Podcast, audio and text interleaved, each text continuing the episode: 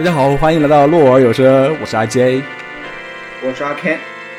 啊，今天我们的故事第三期来了。今天让我们把《午夜凶铃》贞子的故事继续哈。那在这期开始之前呢，首先需要跟大家完善一个设定，就是上期我们讲的《午夜凶铃二》哈，叫《凶铃再现》。这部片子问世不久呢，可能因为票房不好，那么在官方把这部电影不当作是正式的续作，而是抛开了原著环界小说以外，重新原创了一个剧本。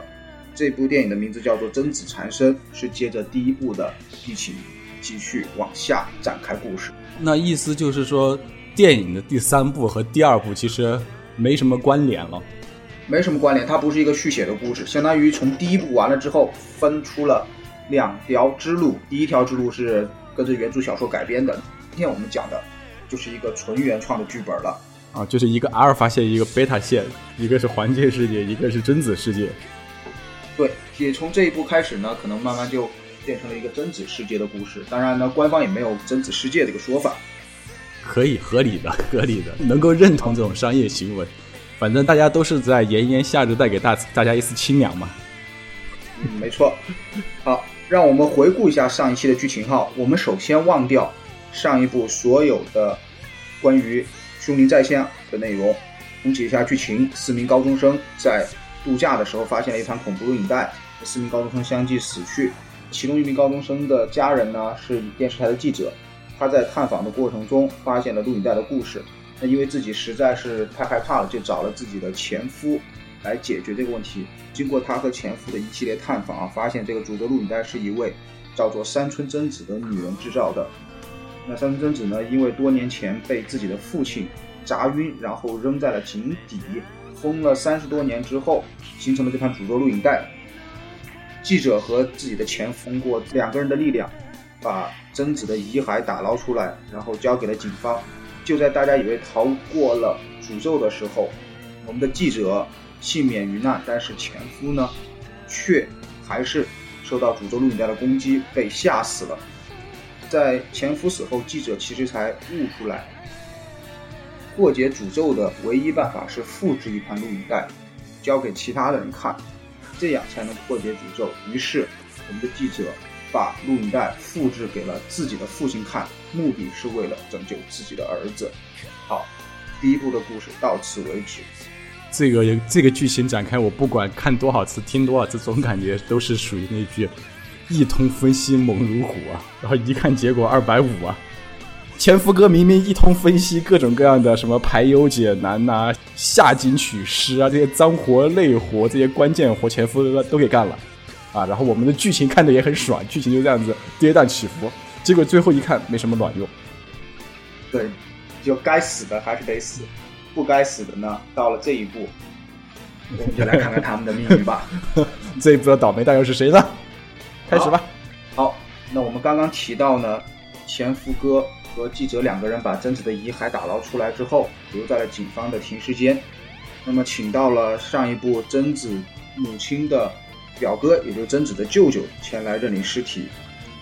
那么舅舅看见停尸房呢，好像有一一船头发垂了下来，那自己呢也觉得非常的惊愕，就说：“赶紧赶紧火化了，我好带回去埋了。”这种灵异事件烧了最好。对，但是警方说呢，暂时不能火化。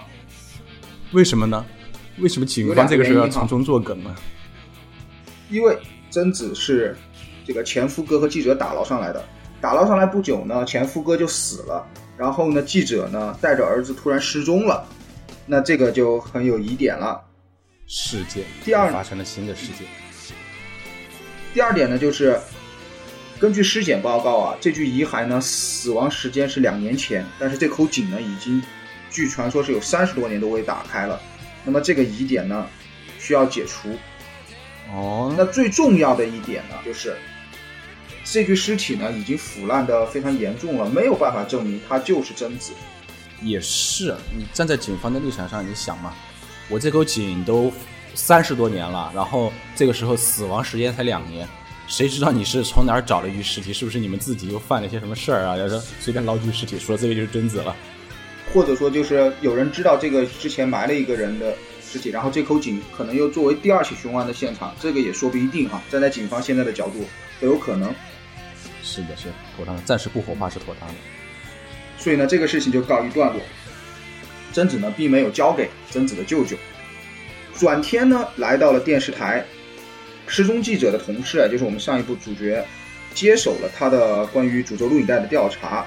这个时候呢，我们上一部前夫哥的学生，在这里叫做高野武的一位女士，来到电视台来寻找记者。哦，就是据说跟前夫哥略微有点暧昧的那个女学生是吗？对，可能是想了解一些前夫哥死后的一些情况吧。但是呢，因为我们说记者已经失踪了，他就没有找到。但是在电视台的过程中呢，他看到电视台有人正在看那部诅咒录影带啊，因为他到此为止都还没有看过。就是录影带现在在电视台了是吗？录影带现在有一盘录影带在电视台。哎，那我突然有个想法，来个大的。来个大的公开公开直播是吧？哎，这个日本电视台呢，这有可能做得出来哈。按我们的理解，特别是民营的这些啊，啊，那小电视台为了为了为了这个哗众取宠，什么都干得出来的。对，这里在本剧呢，第一次导演给角色加技能了。这里提到呢的高野女学生啊，其实和自己的老师高三，也就是前夫哥。一样能有感受人心的能力啊！又变成那种灵能者啊之类的了。灵能者对，又开始加能力了。大家看到录影带的时候呢，他转身就从电视台的办公室离开。但是我们记者的同事呢，看到他了，就追上了他。一番打听就知道他跟前夫哥的师生关系，那么就想了解一下之前两位离婚的的夫妇到底发生了什么事，造成了现在的这个情况。那也说，呃，如果有机会的话，我们可以一起调查这件事情。那我们的学生答应了这件事情，所以两个人呢来到了记者家里面啊。那记者我们说，当然说到他已经失踪了。至于他怎么进到别人家的，这个影片没有过多的叙述啊。家里呢已经被警方翻得很乱了，但是呢他们在浴缸里面还是发现了一盘被烧焦的录影带。啊，警方这么关键的，反正就是关键。关键道具都不会带离现场呗。为了展开剧情嘛，警方带离现场就就没什么剧了，就不会有人再死亡了，对吧？啊，高野呢，就因为刚刚我们说到他有灵能哈，他就感应到了，说是记者为了自己的儿子牺牲了自己的父亲。电视台的同事呢，就发现记者留下了之前我们第一部讲四个死亡高中生面部扭曲的照片，就是。对，之前我们提到过有这个剧情，就是 P.S. 过后，当 P.S. 被 P.S. 液化了之后的照片。嗯，对对对，被 P.S. 的照片。就在他们调查的同时呢，记者同事这边收到了记者父亲的死讯，也就是刚刚其实超能力已经看到了，但是这一次呢，就是证实了死讯了。于是呢，他们就发现解开这个谜题的根源还是找到失踪的记者母子两个人。主线任务寻找记者和记者的儿子啊啊！对，主线任务新任务获得。警察来这边调查发现的时候呢，发现外公写了一封遗书哈，遗书上写着：“我会处理好录影带，不用再为我担心了。”客厅里面就摆着两台录像机，但是没有找到录影带。我们能理解外公把这两台录影带已经处理了。啊。这个这个留言其实留的很很微妙啊！我会处理录影带，不用再担心了，然后自杀了。你在警察眼里的话，这个搞不好这块录影带是什么勒索，或者是证据呀，或者是什么雅库扎的一些什么不法影影像啊、盗摄呀。打断你一下哈，没有自杀，自杀是你被另外一个支线剧情影响了。这一部没有说他是自杀 啊，平行时空被平行时空对 被平行时空影响了，是的，这一步没有说他自杀或者是死于诅咒，就说他死了啊，没有确定。好，刚刚我们提到的记者同事呢和前夫哥的学生两个人继续完成寻找失踪母子的任务，这两个人就来到了呃小朋友的学校，一问老师才发现小朋友十多天没来了，十多天没来了之后呢，到了晚上警察。终于也摸到了女学生，也就是我们高野的这根线，那上来找高野来了解剧情。嗯，警察反正永远慢一步嘛。但警察能摸到这根线，因为你我们是站在上帝视角，警察能摸到这根线，其实也也挺厉害的了，至少效率是在线的。嗯，那么警察摸到高野这根线，他来干什么呢？警察就告诉高野，就说记者父亲的死状呢和你的老师，也就是前夫哥是一致的，都是受到惊吓而死。同时呢，也告诉高野说，贞子在井里活了三十年，按照尸检报告，他是两年前才死的，而且在井的岩石壁里面发现了很多指痕。等一等，等一等，我们现在能确认，就是警察厅里的那具尸体，确认就是贞子的嘛，对吧？到现在为止还没有确认，后续有明确的确认情节。哦，这个地方还是留留留有梗的。嗯，真正的梗呢是说贞子呢曾经有攀井壁的一个行为，就是曾经想攀上井壁打开封井口的石头，但是呢没有成功。尝试着求生。对，那么记者同事呢就继续完成他的录像带的采访调查哈，他就找到了一一个女高中生，当然跟第一部死亡的女高中生可能都是高中同学。那这位女高中生呢说很多人看过，而且录像带呢现在还在高中生之间传播。啊，那这不就人传人了吗？也已经开始接触到是的，是的。这位女高中生说呢，我自己没有看过，但是呢，架不住记者的请求哈，女高中生就答应说，我帮你找一盘录像带吧，我去试试。感觉。与此同时呢，我们那感觉真的很差。与此同时呢，我们换到高野的视角，高野在电车上看到了疑似于失踪母子的背影，但是呢，电车上嘛，肯定剧情来讲就肯定是错过了。一个经典的找人错过场面。没错，那记者同事呢和我们的高野会合。记者刚刚不是提到说，在浅川家里面找到了四名高中生脸部被液化的 PS 照片吗？嗯嗯，他经过这一条线继续调查，就发现第一部开头死被吓死的那位女高中生啊，嗯她在死亡的时候不是有跟同学在家里玩吗？目击了她死亡这件事儿的同学，现在在精神病院里面。哦，我记得开篇的时候是一个讲一个听，结果讲的那个人没事儿，听的那个人死了。嗯，因为听的那个人是真看过，讲的那个人是在咋呼。然后结果现在是听的那个人死了，给我讲的那个人进医院了。进了精神病院。好，两个人一同前往精神病院调查呢。主治医生就告诉这两个人，我们这个同学呀、在入院的时候拍入院照，照片上就有很诡异的白影。他们把这个白影拿出来一看，哈，赫然就是什么呢？就是在录像带里面，记得我们说有一个男人蒙着白布，手指的前方。那么在这个照片中呢，他手指的位置就是这个发疯的女高中生脑袋的部位。哦，就是白影又是谁呢？录像带里面蒙白布的那个人，他是一个任务指示者嘛，就是看这里。我觉得他有点像，你记得在上一部前夫哥死的时候，记者浅川解开录影带诅咒谜题，也是电视里面倒映出的这个人的白影，指向了他的放在那儿的包，他打开包才发现了录影带。刚刚说到这位医生哈，他不仅是一名精神科的医生，他可能也是超能力的一个研究者，因为好巧不巧，他把生病的同学入院照的底片拿出来交给两人看，底片上面有“真”字印在底片上，那那个“真”就是贞子的“真”，也是录像带上的内容。这个就有点意思了啊！嗯，你又是医疗吧，算是算是科学界嘛，然后又开始又是灵异界的人士，你这个双修无敌呀、这个很正常吧？我们那一位科学家哈，为我们国家立下汗马功劳的科学家，他晚年也是中国气功协会的会长嘛。啊！双双修双修角色是比较无敌的。医生呢就说哈，我做过研究，这个就是人的念力啊，当然不一定是人哈，就是某种念力，让底片呢感光留下痕迹，就相当于比着那个真字来曝光，它的底片上就会留下这个痕迹。然后三个人一番交谈才发现哈，这个医生和我们上一部过世的前夫哥是同学，就反正这部戏里面出现的人就都是有关系的。也说得通，反正就是说，一般人家说第二季引入了什么新角色的话，通常都得跟第一季的有点关系才行，这个故事才好讲嘛。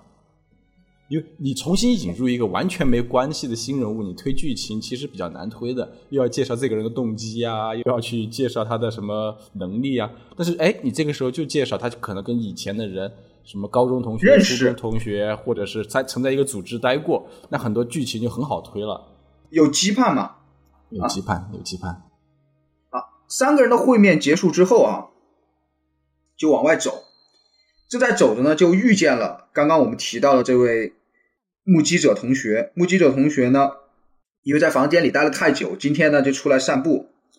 这位目击者同学的病症呢，就是害怕电视，所以他们在大厅的时候呢，在随着他呢有一个屏风遮挡住他的视线，让他不要去看电视。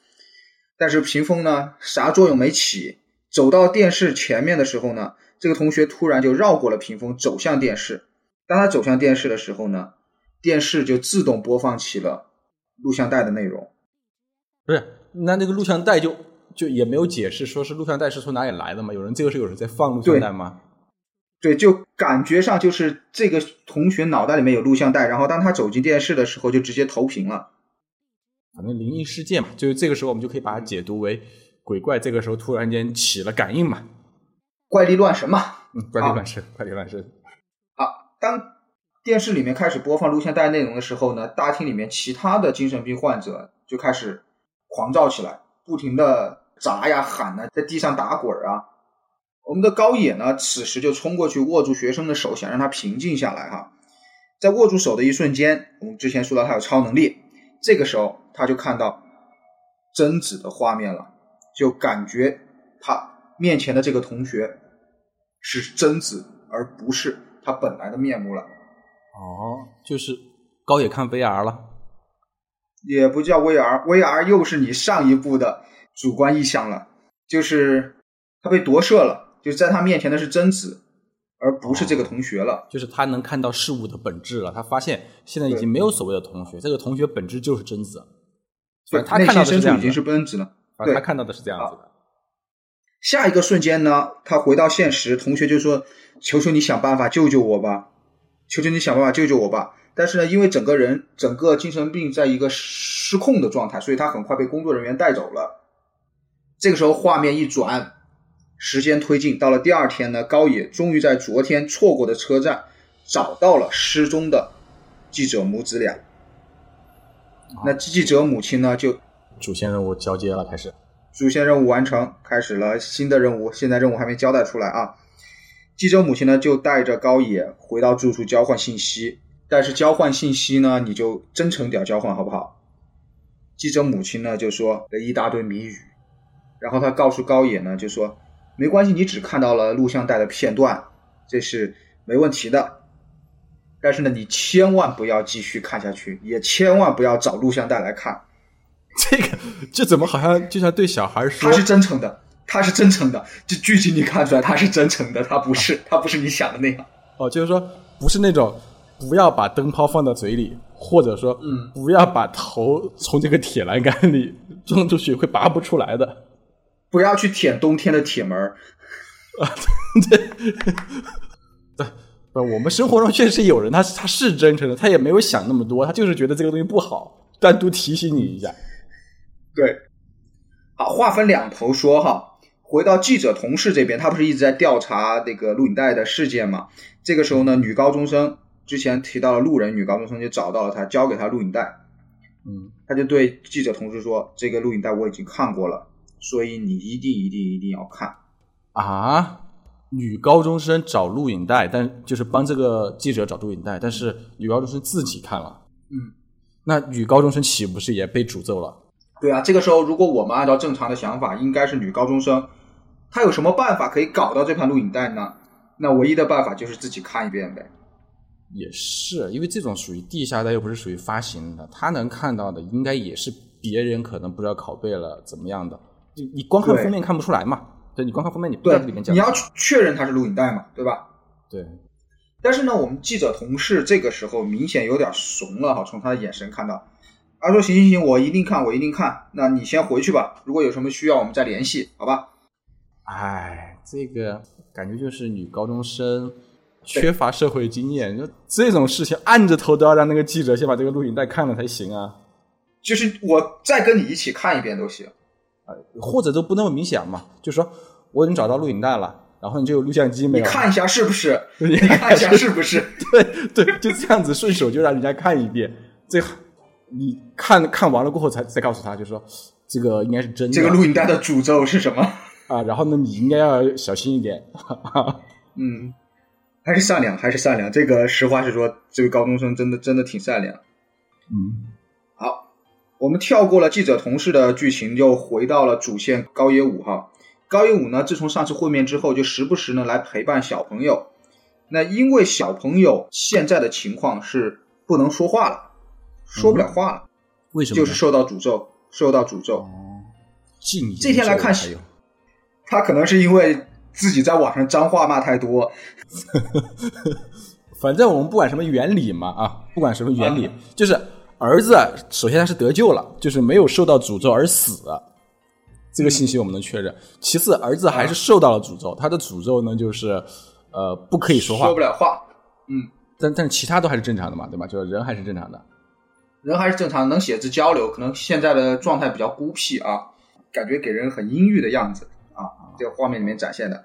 好，这个时候呢，记者母亲就跟高野说哈，就说呃，你去问问医生哈。他现在这个不能说话的病能不能有办法治？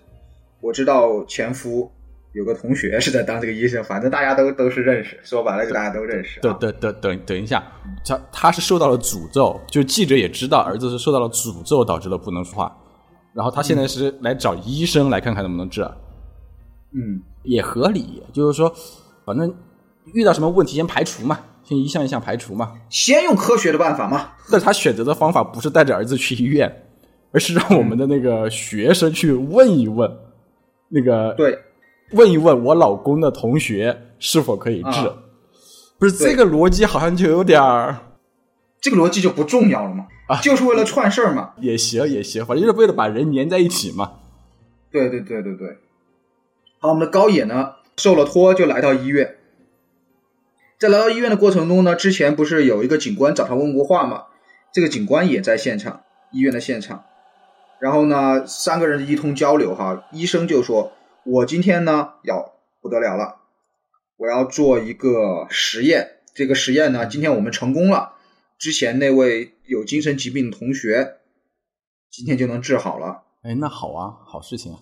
嗯，这个实验呢，我用我的话简单阐述一下哈。”就是这个同学身上呢有一股说不清的能量，但这个能量是负面的，是负面的能量，坏能量，那么这个嘛，能量守恒嘛，我们只要把这个能量消耗完了，这个同学呢就能恢复正常了。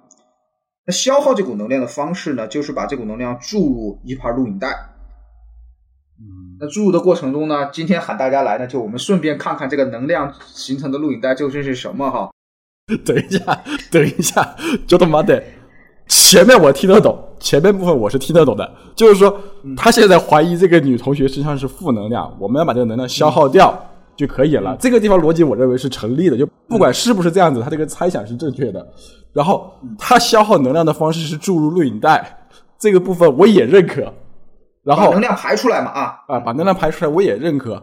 然后他最后的提议是，今天咱们哥仨聚在这里，都把这盘录影带看一看，研究研究。是这个意思吗？是这个意思，是这个意思。因为你不看这个录影带，你怎么知道它排出来的是负能量呢？也是正确的，但是他一下子就叫三个人来看，就是他自己为科学事业献身，我认，好吧？他带着主角来看，为了推剧情，我也认。不是你们还带着警察，哎呀，也顺便一起来看一看。警察有煞气嘛？按照我们这边。东亚传统的说法来说，那官差都是有煞气的啊，也也也官差不怕鬼，就是一身正气嘛。对，这是很合理的嘛。反正剧情就这么演了嘛，对吧？嗯，那那他们看了没有？见了官差都得让路嘛，对不对？《僵尸道长》里面这样演的。那那那他们看了没有呢？那他们看了没有呢？好，我们接着说哈。但实际上，你说这种行为哈，就是大家都已经把诅咒录影带毁了。我们刚刚看到。记者的爸爸写了个遗书，录影带我已处理好。记者自己家浴缸里面有一片烧焦的录影带。好，现在我们能在剧情中能体会到，录影带只存在于精神病同学的脑袋里，然后他们要把这盘录影带又物质化出来。当然，可能在学生当中还流传着许多录影带，在青少年界哈有许多录影带，因为要不然女高中学生还是没有机会拿到。那他们现在在做的不仅是没有销毁录音带，还在创造更多新的录音带，对吧？我觉得这个逻辑好奇怪呀！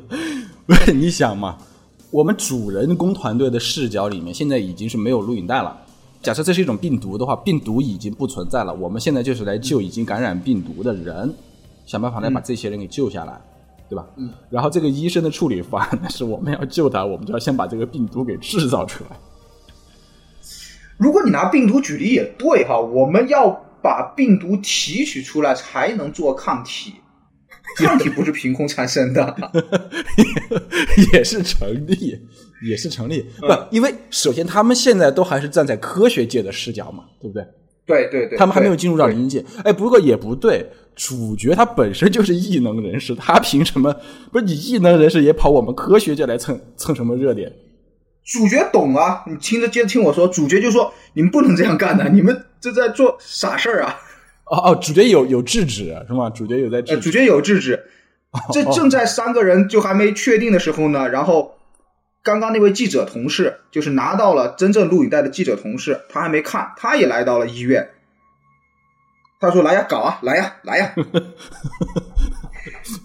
好，现在的情况就是，一名警察、一名医生、一名记者和我们的主角四个人正式开始做这个实验。哈，这个实验过程中呢，呃，我们患病的同学哈，就经历了很大的折磨，然后同时呢也晕倒了。晕倒的同时呢，录像带呢还在继续播放，但是主角清醒过来了，主角及时举起来一个凳子，把电视机给砸坏了，把录像带又扯出来，毁掉了录像带，这就导致了一个结果哈，就是虽然四个人都看了，但是四个人都没有看完，就是看了但没全看。对，按照我们之前记者，就是上一代原初记者给高野说的话，就是你看了一点儿。来做不？但是你不要全看。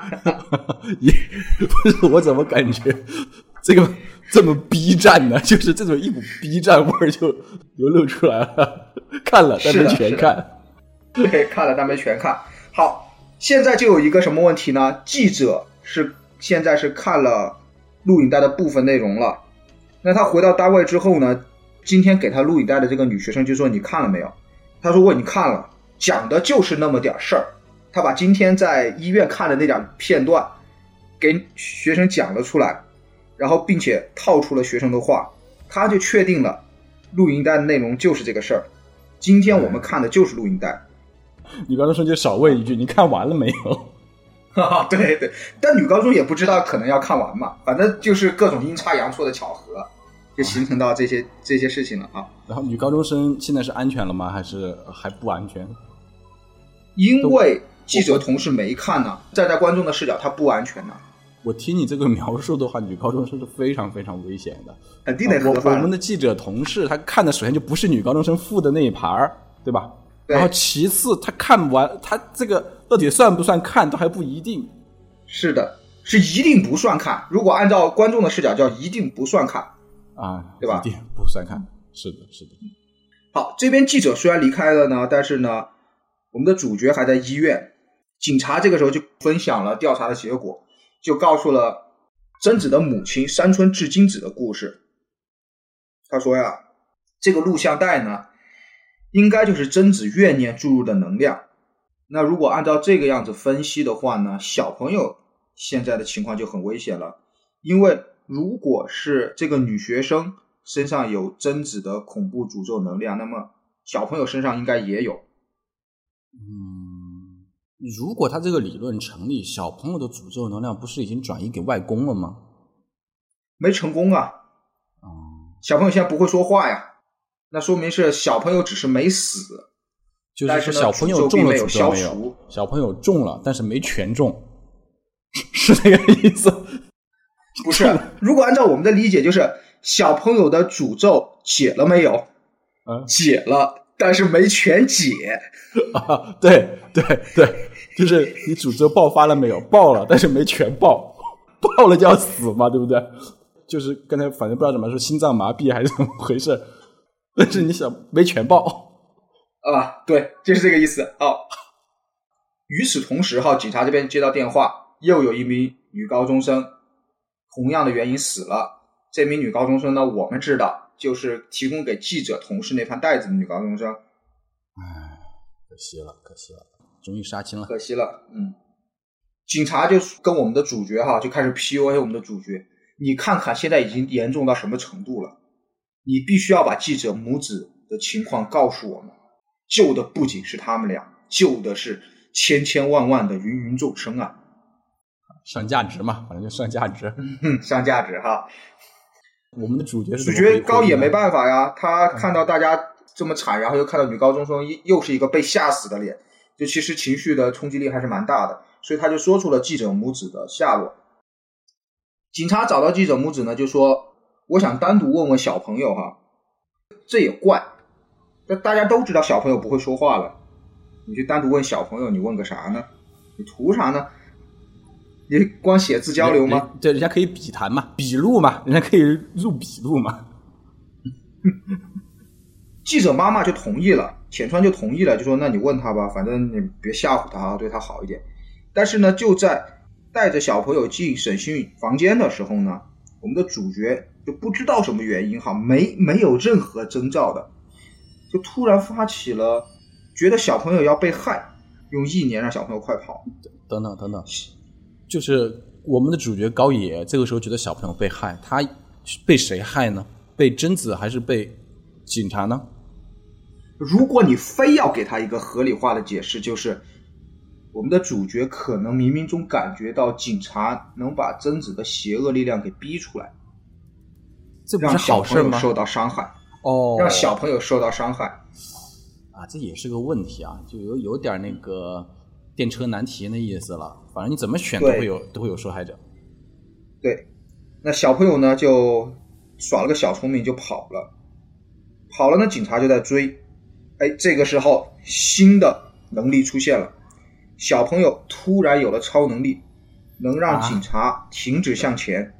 啊！我我是知道这是一个有超能力的一个世界观，但是现在这个我们主角团里面重要角色都开始附上超能力了吗？都开始 buff 超能力了吗？但是合理化的解释就是，小朋友有可能是受到诅咒，他有可能现在是贞子部分能力。哦，对，有这个可能性，有这个可能性，对吧？嗯。这个能力的具体展示是什么呢？《星球大战》里面达斯维达的隔空锁喉，展现方式就是这个经典的原理展现展现方式，对经典的原理方现。然后他他比达斯维达更厉害的是，达斯维达在这边还要做出一个手锁喉的动作，对不对？小朋友只用眼睛看着你就行了，就是已经开始无吟唱了，已经开始跟对 对，就施法已经不需要动作了。无声施法了，阿瓦他索命都不用喊了。这个，这个，反正我们也认吧。反正就是也搞不好是贞子的能力呢，对不对？贞子能力强嘛？贞子能力强啊。好，我们的记者妈妈浅川妈妈就带着小朋友跑，在跑出警察局过马路的时候呢，此时此刻，我们的第一代的主角，A K A 录像带原初调查者。A.K.A. 亲手葬送自己父亲，为了救自己儿子的女子领便当了啊！就是我们第一部的主角啊，这个是这个时候就就就就这么死了。嗯，而且是感觉过马路的时候被车撞死了。嗯，很事故啊！这个这个死的很事故啊！死的好像在我们现在看起来，好像确实没什么。没什么动机哈，不，因为因为没什么推动剧情的。我我们看主角之死，特别是一二代主角，假如有主角变更啊，往往有这么几种死法。比如说，一代主角成为二代主角的对立面，这是一种情况；或者是一代主角为了保护二代主角，然后呢让二代主角继续前行，这是一种情况；或者一代主角交下了什么关键道具或者关键信息，或者为了保护什么关键支线，为了协助二代主角继续推推剧情。这个这个里便当我都认可。我我们我们接着说，呃，记者浅川死后啊，记者浅川死后呢，来到了类似于冥界的一个地方，他看到了四个高中生，看到了自己的父亲。这个时候，父亲转过来对他说：“你的儿子已经不再是你儿子了，他已经是另外一个东西了。”那不就是贞子了吗？嗯，回到现实世界哈，我们的小朋友看见母亲身故哈，这个时候整个人处于暴走状态，准备出大招杀掉追赶而来的几名警察。那就在此时呢，我们的主角出来，他劝住了小朋友，赶紧匆匆的就带他离开了。就先不要把大招交掉，先留一波。嗯，先留一波大招，先先退，先退守一波啊。啊，退守一波，不要忙。嗯，好，视角再次转变，我们回到了之前把女高中生害死的记者同事。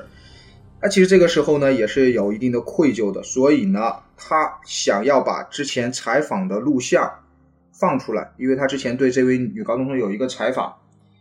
那么在剪辑片子的时候呢，因为女高中生在当时接受采访的时候说自己没有看过录像带，但是不符合此时此刻的一个设定了。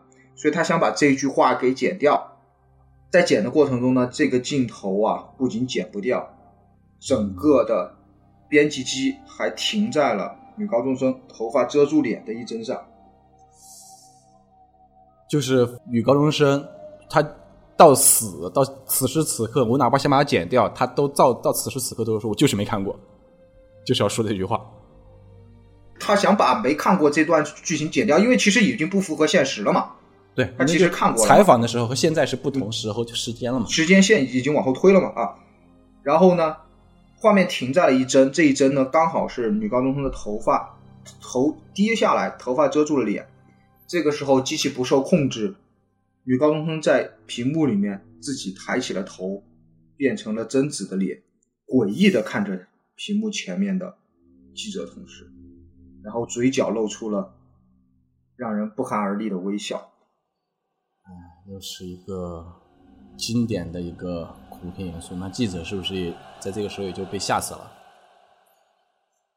镜头没有交代，镜头剪到了其剪到了其他的蒙太奇啊。回到我们的主角，主角高野呢没办法，就只能呢带着小朋友去贞子的老家，看看老家有没有人能够改变小朋友的病情吧。来到伊豆大岛呢。在坐船的过程中，好，镜头又一跳，贞子遗骸呢也被复原了，那么证明了之前在井里打捞出来的遗骸的确是贞子本人没错。警方呢就交给了贞子的舅舅，舅舅刚刚不是说赶紧烧了，赶紧烧了，这个时候没烧是吗？这个时候没烧，带着棺材同样回伊豆大岛，在回去的路上哈，舅舅呢就越想越不安。就连同棺材呢一起扔到海里面了。哎，这个 一言难尽。不是你站在舅舅的角度上也是对的，他本来一开始就主张烧掉，嗯，对吧？结果事情兜了一圈儿，也没给烧呢，又扔到扔到舅舅手中来了。但扔到海里呢，其实也对，因为他们是海边的居民嘛。其实海葬也是可能海边居民的原原始的一种殡葬方式。它不一定非得要烧嘛，扔海里其实可能也上面，比如比如我们也有其他的一种殡葬方式嘛，对吧？啊，对，就是一种在海里面风俗嘛，一直在海里面也会分解。好，把贞子扔入海里的舅舅呢，和前来寻找解药的主角和小朋友呢，就在旅馆相遇了。那舅舅呢，就又一次给另外的人开始介绍贞子的身世，因为他上一部已经给前夫哥和。记者介绍过了，对不对？固定 NPC 嘛，就是你要了解这个剧情背景的时候，就是找他来了解。剧情有更新，前面这个不说了，什么妈妈生下了贞子呀，然后妈妈又突然间抑郁了呀，最后跳火山自杀，这些都是我们了解的剧情。新的剧情是这样的：贞子的妈妈至今子啊，在临盆的时候，来到了当地一个叫赛河源的地方。那么简单理解就是一个被诅咒的海滩。当然，跟可能日本的传统的一些传说有关，可能就跟我们的奈何桥啊这种有关系。生产后呢，贞子妈妈就自己回了家，把贞子留在海滩上。贞子呢被海潮带回了海中，第二天呢又被涨潮的潮水带回了海滩上。等一等，等一等，等等，就是说，至今子在产下贞子过后，贞子是被海水给带走了，对然后没有淹死，在第二天涨潮的时候又被海水给带回来了。对，那这个就有说法了哟。你如果说是就说回来的，你可以说贞子的命大命硬，对吧？嗯，就是一晚上没事儿。那你也可以说你回来的那个还是不是贞子呢？对，只是贞子的躯壳。那么回来的贞子呢，就有了怨念极强的念力。换句话说呢，贞子的恶呢是源于大海深处的邪恶力量。这个好那贞子耳只是！一个容器，这种设定非常的熟悉啊，这种设定，而且是这两年特别熟悉的一种设定方式。对呀、你是不是觉得突然间就克苏鲁起来了？你动不动就是神秘力量啊、海域啊，你先开始就是一群异能者大战，我都不会觉得有什么克苏鲁，对吧？你异能者大战，我们在那个异能者体系啊、神修真体系也是认的。对，你这个时然后候突然就是邪恶神秘大海。啊，这个时候突然就开始那种上古呐，这些都出来了，你嗯，远古神就来了，对不对？啊，你这个就不好说了呀，你这个东西就嗯好，抛开克苏鲁的事情哈，两个人正在聊的时候啊，高野呢，因为他有感应功能，他突然感应的小朋友那边不对，就赶紧呢去找小朋友。那在找小朋友的同时呢，刚刚提到的医生也顺着自己的线索找到了旅馆。就是主整个旅馆呢 汇聚到一个场景，对，所有刚刚在东京的人都不知道什么原因，就都来到了伊豆。啊，这个理由不管多离谱，他反正来了，嗯而且就是刚刚好来了。在大家都聚到旅馆了之后呢，整个旅馆的整个场景就开始诡异起来，就像产生撕裂空间一样。所有的人都看到，原来在织金子挂着有镜子的房间，织金子突然在梳头，啊，梳着梳着呢，他转过头来看向我们的主角，重新整个人呢就平移回了门的后面。老式和式建筑的门是推拉门，他平移回了门的后面，在下一秒钟突然扒着门，整个人探出头来，那织金子的脸换成了一张鬼脸。这个恐怖片嘛，就是说你这个纯吓，就是纯粹的，不讲悬疑了，不讲悬疑了，就是吓人剧情跳脸恐惧。，jump scare。这个时候，我们的主角呢，就像受了惊吓一样瘫软在地啊。这个主角怎么跟我很像呢？受不得吓。推不了剧情，没得演了就瘫软在地。要是他不瘫软也很尴尬。知金子出来吓你，你把他看着，就知金子你要来杀也不好杀，我们这边还有一个什么，呃，哥也在这儿，然后还有个那个又修科学界又修灵异界的双修医生也在。你刚刚吓了人了，你退回去也很尴尬，你要被人指着鼻子笑话的。而且这个小朋友现在不是一个很强大的异能者了，对，所以主角的晕倒啊、瘫软呐、就非常的重要，对不对？他缓解了所有人尴尬的局面，他让所有人有事儿做了。那那后来又怎么样了呢？主角瘫软了过后，瘫软了过后，镜头直接推到了第二天。第二天，医生啊 啊，标准的转场，标准转场。对，我们主角醒来之后，医生就跟他说，小朋友的异能啊，现在越来越大了，体内的负能量哈、拿医生视角说负能量，现在我已经越来越压不住了。我今天 有要再来一次试验，他他这个异能有多大呢沙包大的异能，你见过没有？？OK，反正就是感觉现在控制不住了。好，我现在有一个新的实验啊，真的，这个新的实验的，这个医生又要做实验了是吗？对，他自己心里没点逼数的吗？哎，哇，你站在医生的角度，上一次的实验你不能叫他失败，对不对？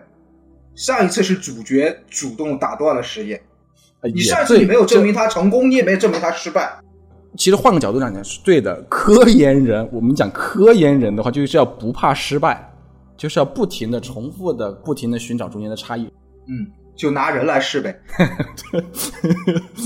反正剧情就这么讲了嘛。了没有小白鼠就拿人来试嘛。你也找不到第二个，你异能者又不是说满大街都是，对吧？啊我们主角就不太放心哈，就说知道我知道你的你的实验的，是不是医生又告诉他这些都是天边的浮云，只是虚名罢了？主角就说：“我要参与到这个实验当中来。”等一下，等一下，等一下，等一下，我们得重新，我们得重新梳理一下现在的气氛啊。我们节目，我们录这个节目是为了在炎炎夏日当中给大家带来一丝清凉。为什么现在？为什么现在？我感觉，我感觉我们的主播聊越聊越开心。严肃一点啊，严肃点，这是个严肃节目，我们在打鬼呢啊啊！严肃节目，严肃节目，现在做实验的，做实验的啊。嗯，整个的实验过程是这样的哈，我找一个大的泳池，我们的小朋友呢，把诅咒的念力呢注入进录影带，跟之前的。精神疾病的女学生的方式是一样的，同时呢，我们的主角看录影带吸收的这股怨念，再把这股怨念呢注入到泳池里面来化解这股怨念。嗯，等一下，你看我我复述一下对不对啊？之前女学生那边呢是把这个怨念做成录影带，找一帮头铁的主角们、主人公们去看来化解。对，然后现在这个呢是。把小朋友的怨念注入到录影带，这部分我觉得倒没有什么问题，就是说你总得有个消耗的途径嘛。然后，嗯，让我们的主角来看，看完过后再把愿力给注入到泳池当中。嗯，那他为什么不直接就我们也不要过什么录影带了，我们就直接让小朋友的那个愿力就直接注入到泳池当中不行吗？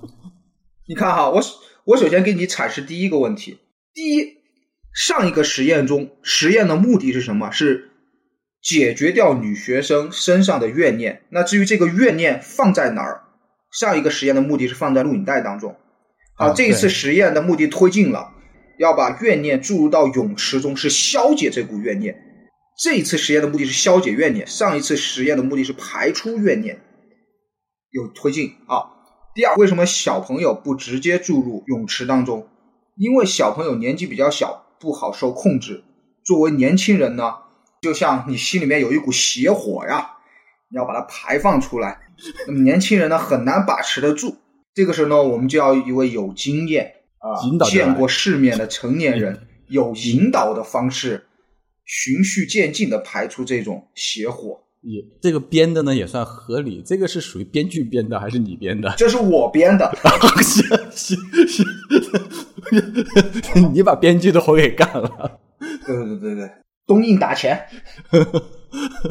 好，反正就是说，我们得主角得看完这个录影带，然后把愿力注入到泳池当中，然后这个故事就算完结了，对吧？这是理想化哈。那我们知道这个故事不可能理想化的，对不对？不出意外的话就要出意外了嘛。对啊，在实验的过程中呢，录像带版本继续更新啊。这次更新的 log 写的是什么呢？刚刚我们说舅舅把棺材扔进海底了，对不对？啊，海底棺材打开了，贞子本真现身，把海底和泳池连通了。等等，就是说本次更新新加入了场景，并且在旧地图中加入了一个与新场景的传送点。对，加入了新的场景。好，在联通的时候呢，正在场边观看这个实验的舅舅哈。他也不知道是被贞子控制了，还是真的想自我救赎，他就慢慢的走向泳池，倒在泳池里面被淹死了。这个时候开始杀配角了吗？这个时候就这么快就开始杀配角了，最终决战这么快开始杀配角了。嗯，我们的医生呢和帮助这个实验正常进行的助手两个人呢也被贞子控制，抱着实验器材踏入泳池，触电身亡。那现在在场的就只剩下所谓的贞子，还有小朋友，还有我们的主角了。而且贞子还是在录像带里面呢，怨念状态啊。对，好，这个时候我们的主角在干什么呢？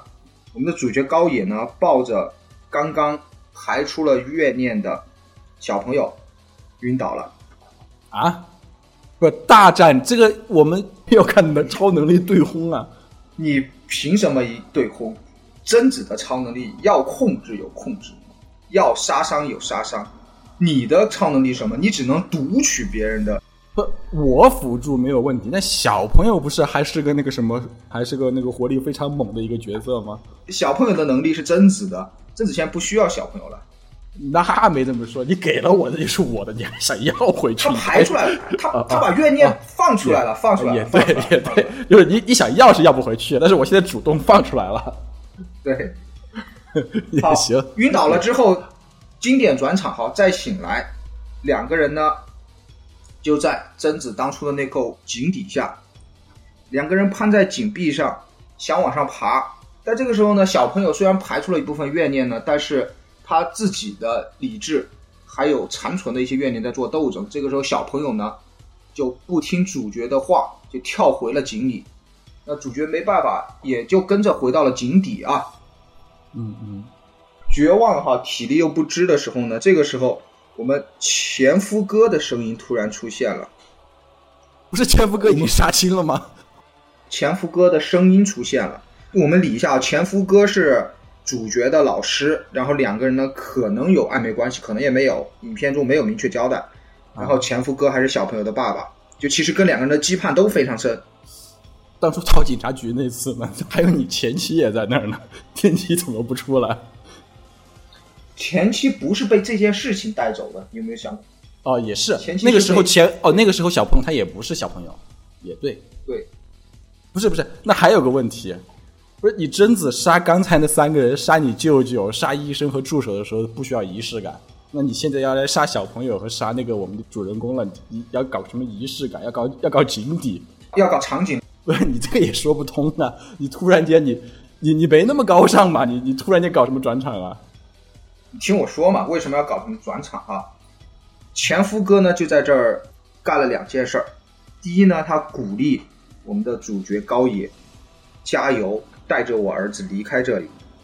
高野告诉告诉前夫哥，我一直就没想着要放弃啊，我一直就是在拼啊。你你不是给我带力量来的吗？给我带 buff 来的第。二，他吸走了儿子怨气的同时，因为我们说，呃，小朋友身上还残留一定的怨气啊，他把这股怨气吸走了，同时还从井口扔了一根绳子下来。啊啊啊！这个好，这个好，这个不至于说是你要加油，你要努力。我一直在加油，一直在努力啊。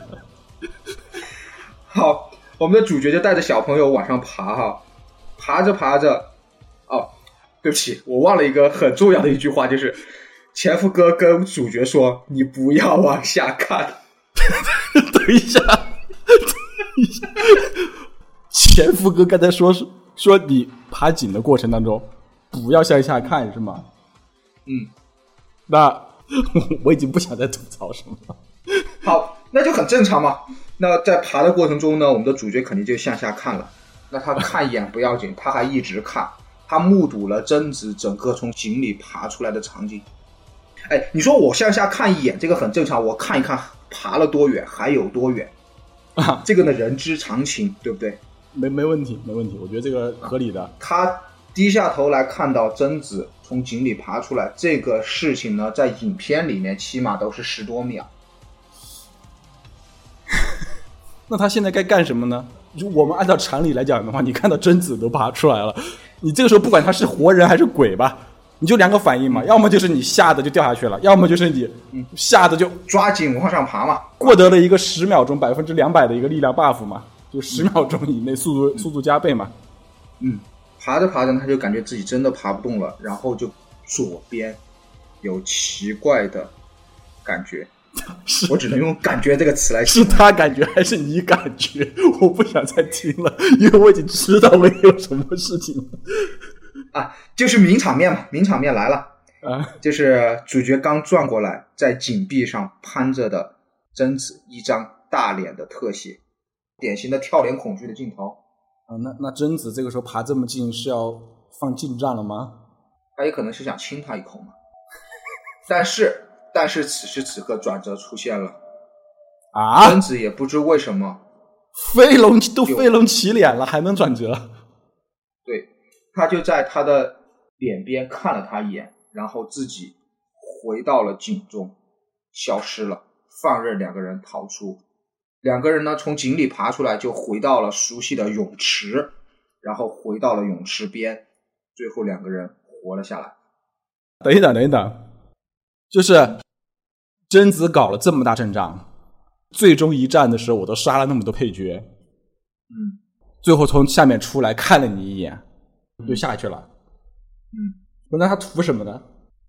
可不可以这样说？他感受到了世间的爱，因为其实我们看贞子的这些整个人生的呃故事，他好像没有爱在身边。当然，只是我们看到现在哈，后面还有还有我要给你补充的，就是他被父亲敲晕了，扔在井里，还把井封上三十多年。就是他那个时候在井底想逃逃生，没有人来救他，然后这个时候小朋友在井底，主角过来救他了。前夫哥也出来帮忙了啊！你说有没有这么一种可能性？嗯，就是梁公敬走狗烹，你把所有知情人都给杀了，下一步还拍不拍？你想 因为他这个转折确实真的没理由。对，如果按照贞子电影《午夜凶铃》电影的成成影年代，零零年其实还没有重启电影的这个说法。就是如果按照现在，我直接硬重启，全部推翻，反正这蜘蛛侠都已经三代了。对，全部硬重启，都让黑人、印度人和拉美人来演。其实那个时候没有这个说法的，没有硬重启的说法，所以你你的说法我觉得是有道理的。就主线里面，你至少得留个线索，不让下次前景提要得得往下传。不管说你这个线索交代到什么程度，但是你至少得交代一句再死，都认。对，是吧？好。到此为止呢，整个故事结束了。最后呢，有一个隐藏剧情尾声，就是我们之前提到的记者同事啊，你刚刚问他是死了还是怎么样？哦，就这个这个，我很想知道的，我很想知道的，就这个，他也不能叫他叫坏人吧，也不能叫他叫坏人，他只是一个正常人嘛，正常人嘛。对，他也不叫胆小吧，他能找别人要，他能参与到这些事情的调查当中，我就觉得他不胆小了。换成你我就是，啊啊，对不起啊，我要休年假啊，很有可能，而且而且他的工作也很认真啊。那你看他工作之余，然后呢，你说像像你我下了班还会微信，你开什么玩笑？你下了班还想让我去找线索？他不能叫胆小，他只是非常正常的一个反应了。嗯，他呢，因为精神问题呢也住院了。同事呢在收拾他东西的时候，发现了。女高中生给他的那盘录影带。与此同时呢，他入院的照片脸也拍的扭曲不清楚啊。那这么看来，他其实是受到了受到了诅咒。在深夜的病房当中呢，有一张既像女高中生又像贞子的脸，站在他的背后，诡异的对他笑着。这才是给下一步留剧情。也也对，你看好啊，他实际上是没有看贞子的那部片子的，从头到尾他都是属于看了，但没全看这么一个状态。对呀，他理论上来讲，你要中大家一起，我们主角团都是同一起跑线的，要中大家一起中，要不中大家一起不中。他唯一有愧的就是那个女高。对。他跟大家不一样的地方，就是他有一部分女高中生对他的怨念也好，对他的怨气也好，对他的怨恨也好，对他的诅咒也好，有这一部分在他身上。但是真的不能怪他，我真的觉得他的操作是正常人的操作，这里面所有的人都不正常，就他正常。也是，就是我们看到最后，所有人的动机，你不能说没有没有道理吧？但是你确实得编一下。啊，你确实得去稍稍微理解一下，而他的从头到尾的做事风格、动机也好，很符合逻辑。遇到了，发现这个事情超出自己的控制就怂了，这个也我认为也是合逻辑的。对，没错，没问题。好，到此为止，我们就把《午夜凶铃》或者说《环界》的基本剧情一个或者戏谑也好方式梳理出来了。那。请你来发表一下自己的看法。那，这完全就是两条世界线上面发表出现的一个，其实从故事角度上来说的话，都完全是不同风格的故事了。我们讲《午夜凶铃》的话，应该是一个恐怖恐怖片吧，或者是加上悬疑要素的恐怖片吧。嗯，没什么悬疑。第一部《前夫哥》，他为了解谜嘛，为了寻求悬疑，最后没得到解决，也得到解决了，但是在努力的这批人里面没有得到解决的。嗯嗯嗯，不，你你你想象这么一个场景，想象这么一个场景，名侦探柯南，柯南所有一通分析，分析完了过后，发现线索线索指向你凶手就是张三。最后一查，果然是张三是凶手。唯一不同的，张三根本没有按照柯南的那些手法来犯案，是这个逻辑吗？第一步他是有点这个意思吧？是的，是的，是的啊。犯人也是对的，事儿呢也是对的，唯一的呢就是你的所有分析都是错的，对吧？这是这是第一部的一个剧情。我们再来看这一部，就是讲述的什么官方第二部吧，《贞子宇宙》第二部，它其实也是一个故事的延续也好，呃，我是觉得呢，它可能在剧情上面是有所薄弱的，但是作为恐怖片来讲的话，我只要能吓到人，那就 OK 了。而它中间出现的一些桥段的话呢，实际上是给到了足够的一些理由，就是我确实有这些理由出现这些恐怖镜头，只不过呢，稍稍微呢有点失控的呢，就是他可能想要引入。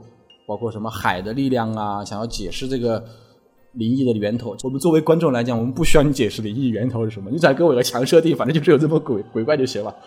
没错。然后呢，或者说是你给我几个，你哪怕说是几个人没有什么理由，最后出现在同一个场景中了，我都认。甚至到最后，贞子为什么从井里爬上来看你，非要在旁边跟你贴身打近战，我就是为了出现那个贴脸镜头。我这个作为恐怖片来讲，我都认。但是剧情上面，说实话，确实就。跟第一部相比的话，就差远了。你好像又解决了一些事情呢，但其实最后反过来一看，你什么都没有解决。你虽然没有挖坑，但这些坑简直就是相当于是拿墓穴来填的。可以，但没必要。你可以去填，就是你要讲超能力是怎么来的，你可以去讲；你要讲主人公他们是怎么进入到这里的，你也可以讲。你甚至要讲最后为什么主人公能活下来，我觉得也可以，但是没有必要。嗯，你你你非要你非要这样讲了，又没有讲好。这个就稍微差一些，是的。好，我我们再来说小说改编的，其实能感受得出来啊。小说的作者他其实是想驾驭一个更大的一个世界观的，而且这个世界观如果说我把它展开了来说的话，它应该是能够讲述的非常非常精彩的。就《黑客帝国》都不说了，我们讲镜中世界呀，然后呢讲。讲一些单线悬疑呀，或者是你现在看到的悬疑，结果是另外一个世界的科，另外人眼中的科学啊，这种的讲叙事故事，其实现在我们能看到已经有非常多讲的很好的作品，但是可能那个时期也是大家在探索吧，这是我只是我的猜测啊，这类题材作者的一个探索期吧。反正以现在的眼光来看的话，你绝对绝对说不上它是一个好作品，甚至你哪怕考虑到时间因素上去说的话，你都不能认为它是个好作品。我觉得你说的非常好，下次别说了。什么原因呢？你以为这本期节目要结束了，对不对？并没有。接下来我要跟你聊一聊小说三四的剧情和《午夜凶铃》最后一部真相大白的剧情。哦，我们还能看到 Plus 内容、隐藏内容、隐藏内容。你看进度条就知道后面还很长嘛，对不对？是。首先。我们说《环界》这部小说三和四讲了什么内容？你听我给你慢慢叙述哈。三的故事呢很简单，主角呢是我们的前夫哥高山龙司。我们补充一下小说二的剧情，也是影片二的剧情，大概剧情差不多。我们挑重要的讲啊。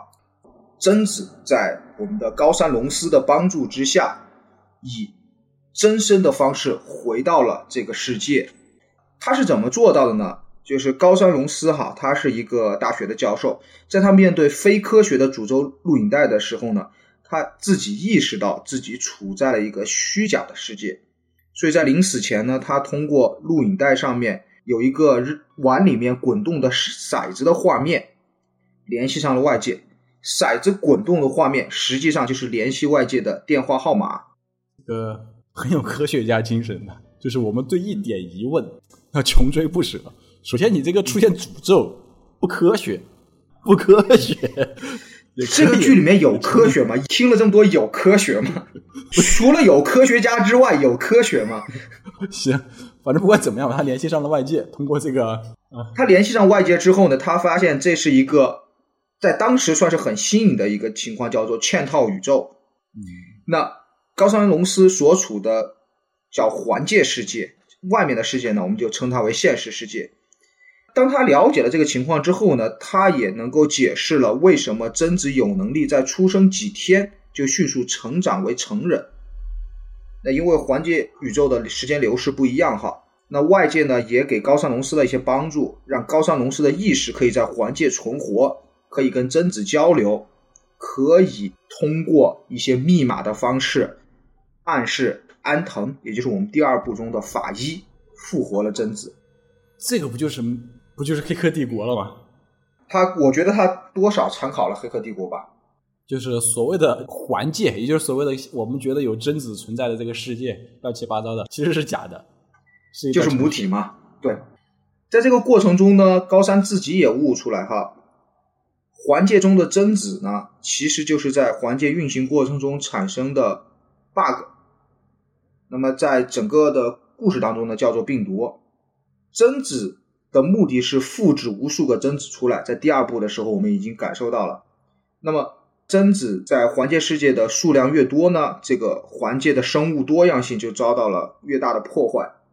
生物多样性遭到越大的破坏呢，整个环界世界的运行呢就越来越不稳定。你参考《Matrix》里面史密斯不停的复制自己，到最后 Matrix 变得不稳定，这也就解释了为什么高山龙斯在第二部要助力于复制更多的贞子出来。之前你还向我提到过，说为什么高山龙斯转黑？他并没有转黑，他只是在以自己的方式想要打破这个环界的循环。是啊，那只是说在环界世界的人看来的话，你就是要毁掉这个世界；但在外界的人看来的话，你是想要重启环界。对，所以说高山龙司在此刻的目的呢，就是要毁掉环界世界，也不知道是要回到外国还是怎么样哈。那在有一次他与外界的沟通当中呢？他就提到说：“他说我想到现实世界来看一看，刚好呢，现实世界也有相应的科学的项目来研究这个事儿，所以呢，外界的研究者就把高山龙司的 DNA 复制在了一个受精卵，通过克隆，在那个年代比较新兴的一个概念，让高山龙司在外界世界重生。但是重生的代价呢，就是高山龙司没有了在环界的记忆啊，没有记忆的重生。”就有点像前前世的感觉了，咱就重生了哈。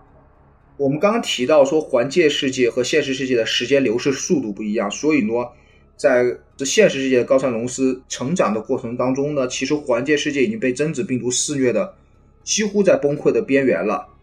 那么，因为环界世界被贞子搞得整个机制快崩溃了，贞子病毒呢也相应的从环界世界流窜到了真实世界。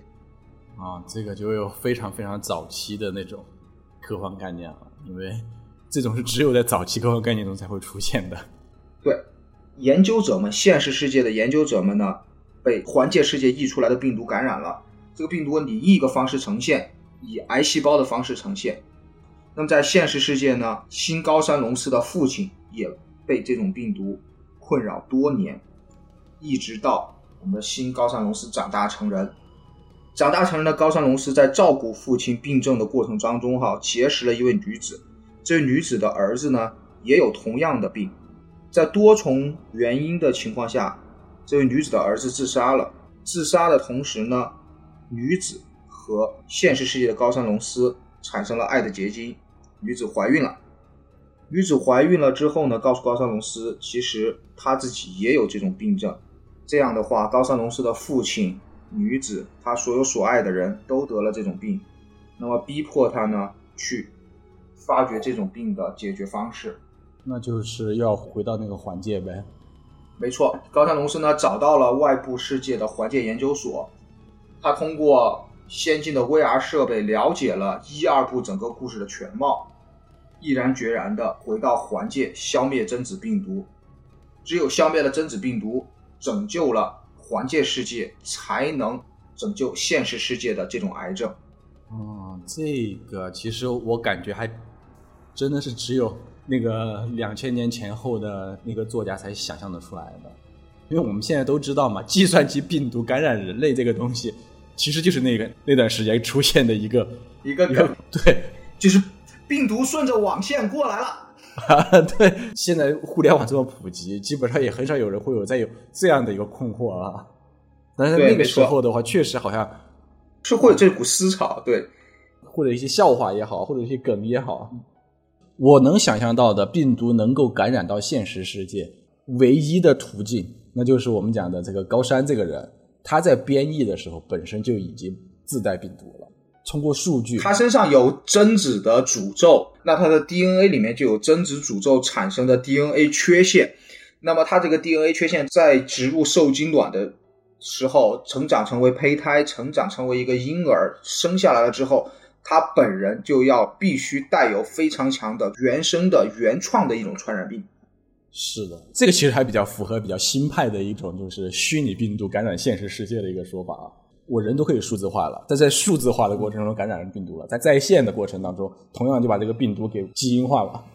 我们不能拿二十年后读者的视角去框定二十年前作者没这个远见，放在那个时代，他的这个创意也好啊，或者设定也好。其实也是非常天马行空的，但是个人来说，我整体给这个这部第三部小说的评价不高，是因为我刚刚提到哈，现实世界的高山找到了环界研究所，然后了解了整个一二部故事的全貌。为什么给出的评价不高？就是他了解这个一二部故事的全貌，就占据了全篇三分之一的篇幅。你的意思就是从小说，假设这是一本书。那它本身也是一本书嘛，对不对？它相当于是拿这本书的三分之一的篇幅做了一个一二部的总集篇，是这个意思吗？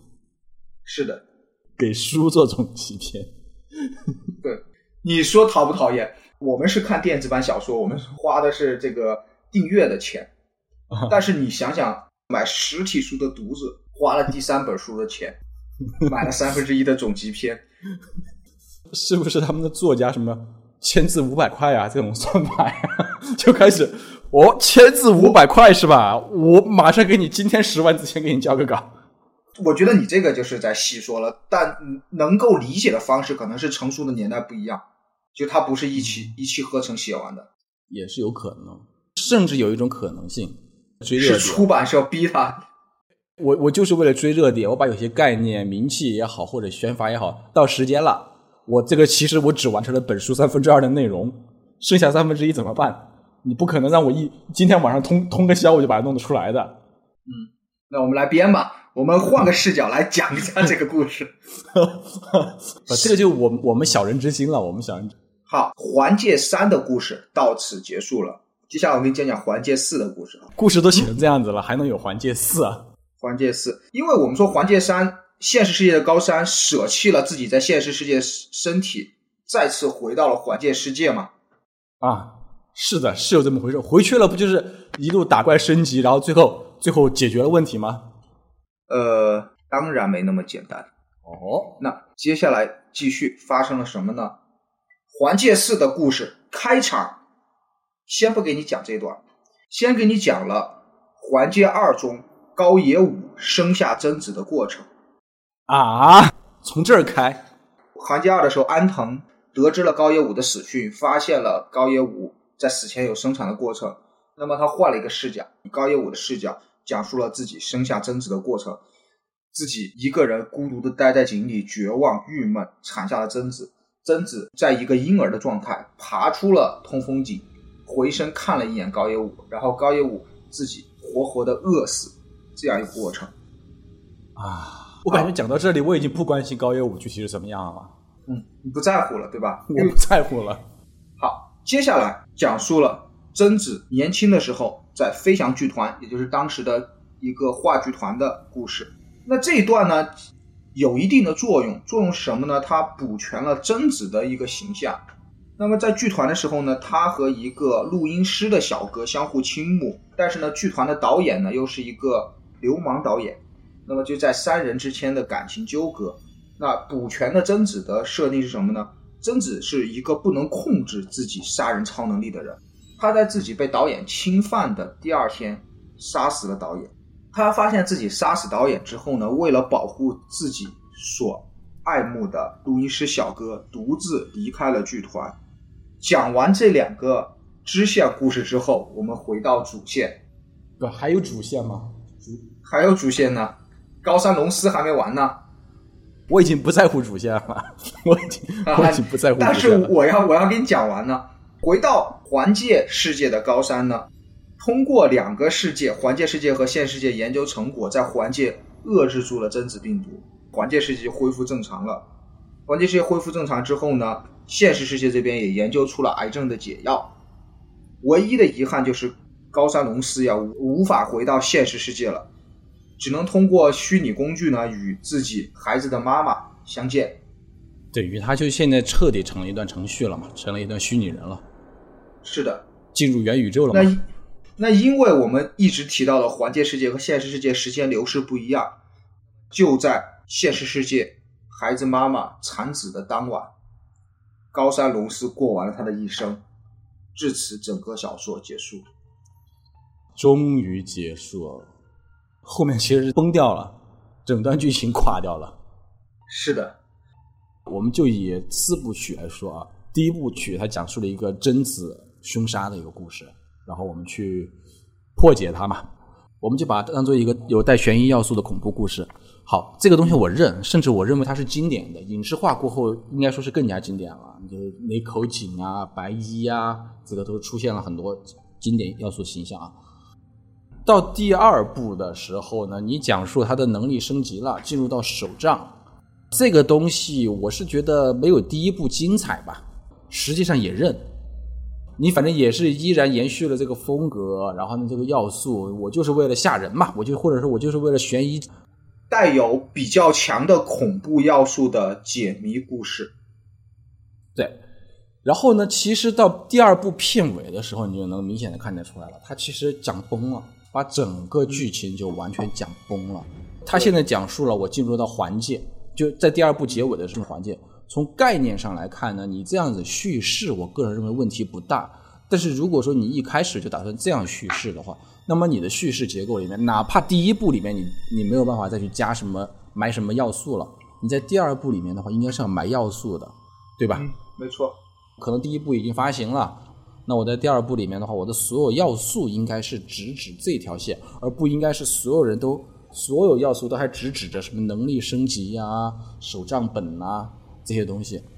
这个东西只能作为一道开胃菜，就不能作为一个主体。所以说，从第二部开始，它的叙事结构其实是有点崩了。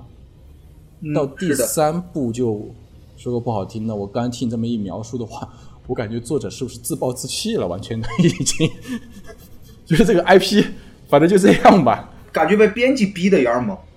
啊，已经完全就是乱了，完全乱了。你你第三部的话，你就按照那个。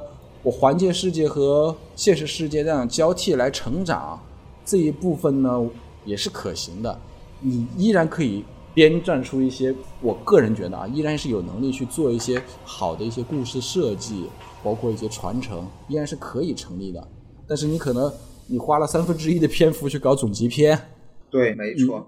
然后呢，你又完全从零开始去叙述了一条那个新构的一条故事线。这个东西是非常非常抽离的，不是说新构故事线不可以，而是说新构故事线，你又想以主角的方式去进行，你又要非要给主角加上一个我的记忆不复制，出现了这种东西的话，我是觉得整个故事就已经完全崩掉了。其实记忆不复制不是大问题，我觉得最大问题是环界世界和现实世界的交互不够，就是一个最简单的问题，就是环界宇宙里面安藤就是法医还活着。既然他活着，他是可以和现实世界的龙司产生很多的交互，很精彩的剧情的。是，而且你环界宇宙你是要统一世界呀。安藤作为第二部的主角，他完全有资格在第三部双男主嘛，现实世界一个男主啊，对这种叙事方式也 OK 的。甚至我们在已经得知了这个剧情的情况之下，你你这个男主出现了一个失忆，我都是认可的。比如说。法医在想办法换回现实世界男主的一些记忆，可能他有一些梦境、一些零散的回忆，因为你录像带就是零散的片段嘛。你用一个梦，其实双线可以展开的地方很。法医为了阻止你去毁毁坏世界，或者说法医为了会唤醒我们的男主。这是都是可以作为主线进行叙事的，而现实世界这边的话，你哪怕前期都是属于浑浑噩噩，然后在中部剧情的中部交交错，然后最后进入到，听你这么一说，第四部里面有至少有二分之一的故事应该是砍掉，直接加入到这里面。所所谓的总集篇应该和和设定集一起。放入到一起。对，三是总集篇，四是设定集，你就完全不是小说的方式。对，对这个就这个就很糟糕了。而且，其实我们能明显的看到，它的设定集里面呢，实际上是做了一些很精彩的设定的。但是这个很精彩的设定呢，又本身被它这个故事的架构就完全给否定掉了。很孤没有意立。义对，你说的好听点是独立成章、独立成文；你说的不好听点就是你在这条线上是孤立的。你贞子的设定放在一也好，放在二也好，都是成立的。但是你放在三过后，成为一个四，甚至成为一部我们叫正传吧，成为一个正传的一部分，就非常非常的糟糕了。好，关于小说我们先聊到这儿，我们聊聊《午夜凶铃》的最后一部电影。真相大白这部电影就脱胎于我刚刚讲到小说四贞子在飞翔剧团那一段剧情的改编，那么同时呢填了电影里面的几个坑。电影呢就是我可以说是非常差劲的一部恐怖片了。那具体来说的有哈，坏人呢没有坏的动机，就是单纯的作恶。怎么说？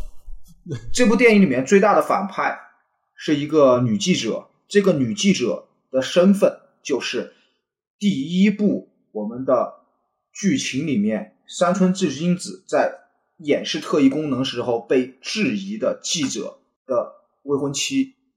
这个记者被当时年轻的山村贞子直接用超能力杀死，所以这个记者的未婚妻这么些年来立志于搞垮山村贞子。等一下，他要搞垮山村贞子，我认为是有有合理的呀。你为什么说他没有动机呢？他这个动机很，我觉得很纯粹啊。我们所谓的剧情是山山村贞子的线，那么山村贞子其实从她的成年到他这些，其实是有很多年的不在啊，没信息啊，整个调查不到他的信息啊，啊，那这些年你在干什么？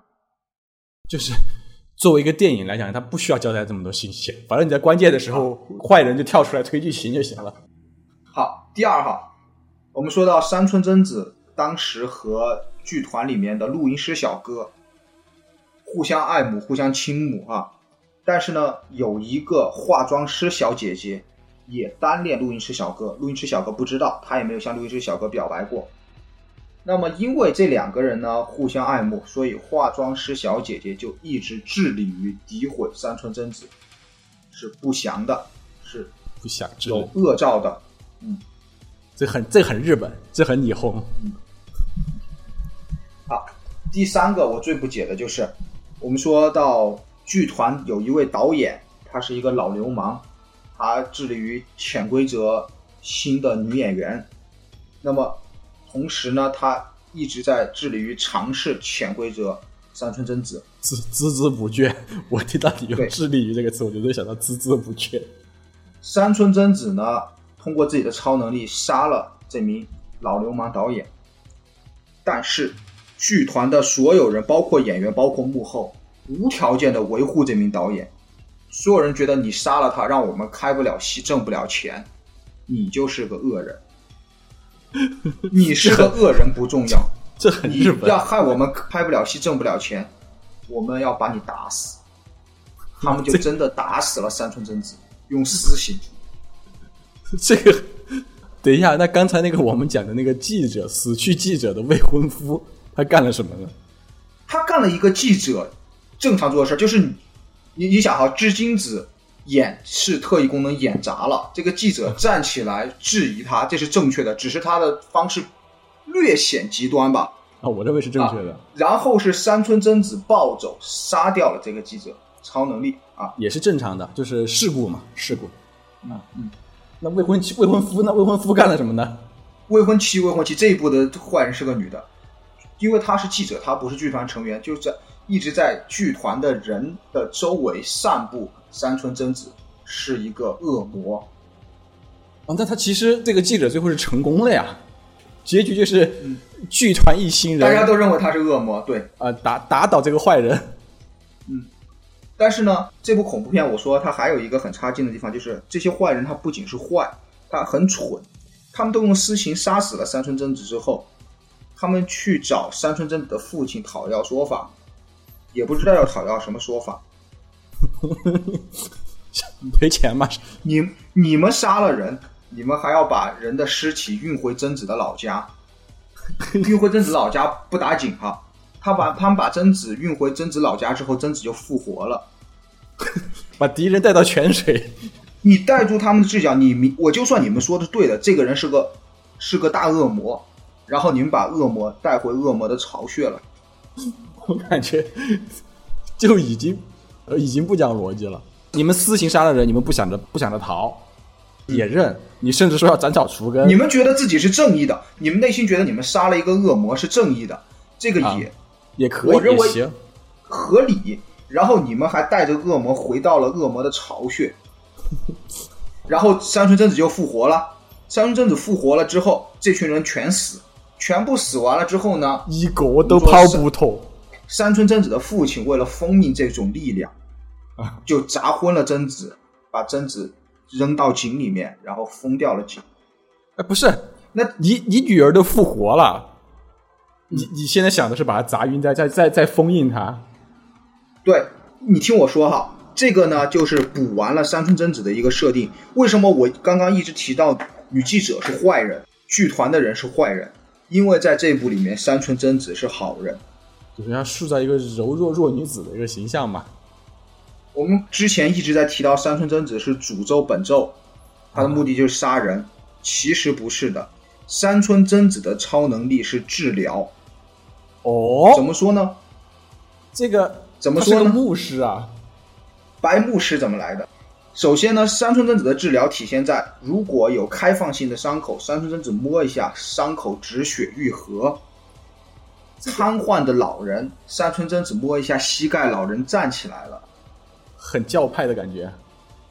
你记不记得他的母亲山村智金子怎么获得这个能力的？就是在美军把当地伊豆当地的原始神塑像扔进海里的时候，山村智金子请他的发小驾着船来到了原始雕塑沉海的地方，在一个月光下潜入海底，凭借自己一个柔弱女性之力拉起了整个树下。啊，是是，这至金子的超能力获得的对故事嘛？也就是说，至金子的超能力也是来源于海底。好，山村贞子的超能力从哪儿来？山村贞子超能力从妈妈身上来，同时在自己生下来的那一天被海潮带回海里，第二天送回来，同时拥有了诅咒的超能力。也就是说，山村贞子同时存在白贞子和黑贞子两种人格，两种人格，一种是牧师，一种是大黑法师。一种是术士，一种是牧师，同时共用。哇，那这个厉害了，双修啊！对呀、如果你打火焰文章，这这种人是场场都要上场的呀，对，这个就是 V MVP 角色了，就是啊超主力啊！啊，又能输出，又能又能奶。这种角色是你打到最后通关的时候，他的等级绝对是最高的呀。是的，是的，就是每场都得上劳模，你不不可能不上的，除非是剧情让他让他出差去了呀。OK，这个是成立的啊成立的。我们简单称为黑贞子和白贞子两个贞子呢，平时都同时用山村贞子的身体，只是说呢，黑贞子主导身体的时候呢，贞子会失忆，就记不得这段时间发生了什么。所以我们回到刚刚电影的剧情，就是贞子被人杀死之后，哈，白贞子的力量渐渐消失，然后呢，他们把贞子带回了贞子的故居，父亲的家。那么这个时候，黑贞子觉醒，山村贞子复活，黑贞子占据身体，杀掉所有人。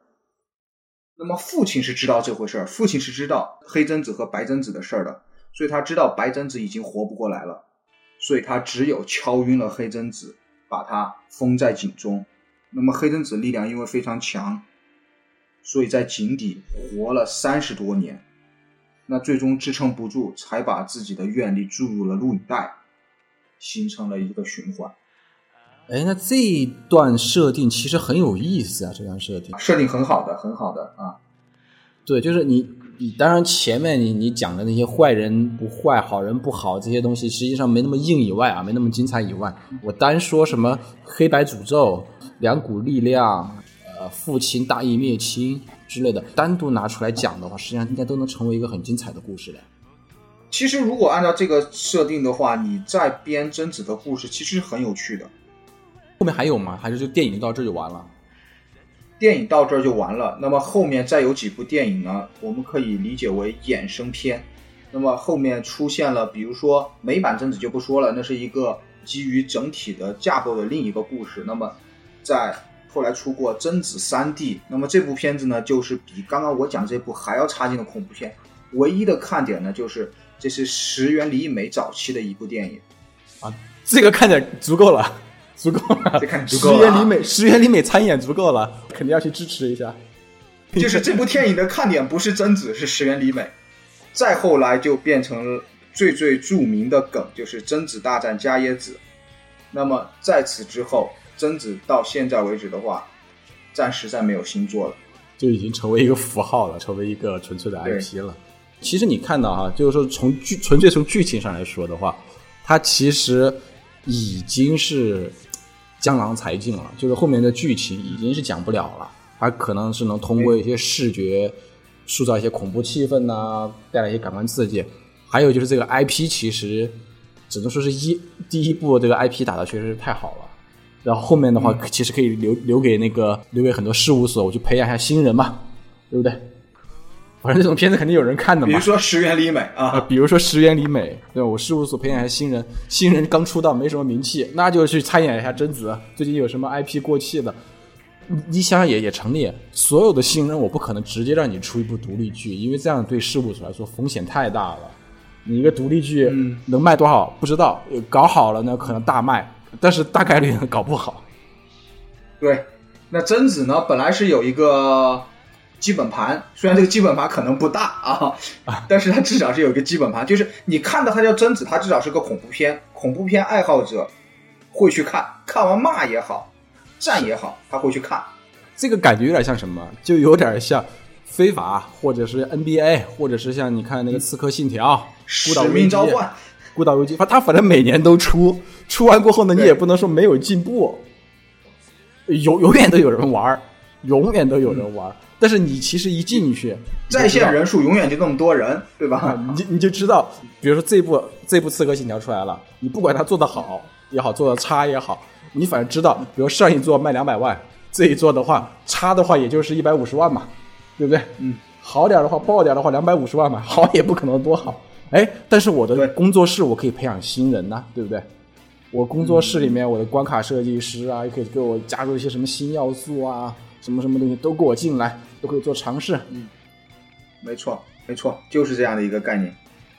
好，那我们通过三期节目比较长的一个节目的话，就整个梳理了整个《午夜凶铃》的故事啊。刚刚最后我们提到了贞子大战伽椰子哈，到底伽椰子是什么样的呢？有没有机会 我们去了解一下伽椰子的前身今世？我很感兴趣，我就是要给我就是要在这炎炎夏日带来一丝清凉。啊，《还戒》这部小说呢，我非常推荐大家去读一二部。三四交给我们读就行了，交给我们读就行。我相信你读完一二部呢，你捏着鼻子可能也会把它读完。这就是我们做这个节目的意义，帮大家排雷。好吧，OK，好那，就下次见。拜拜。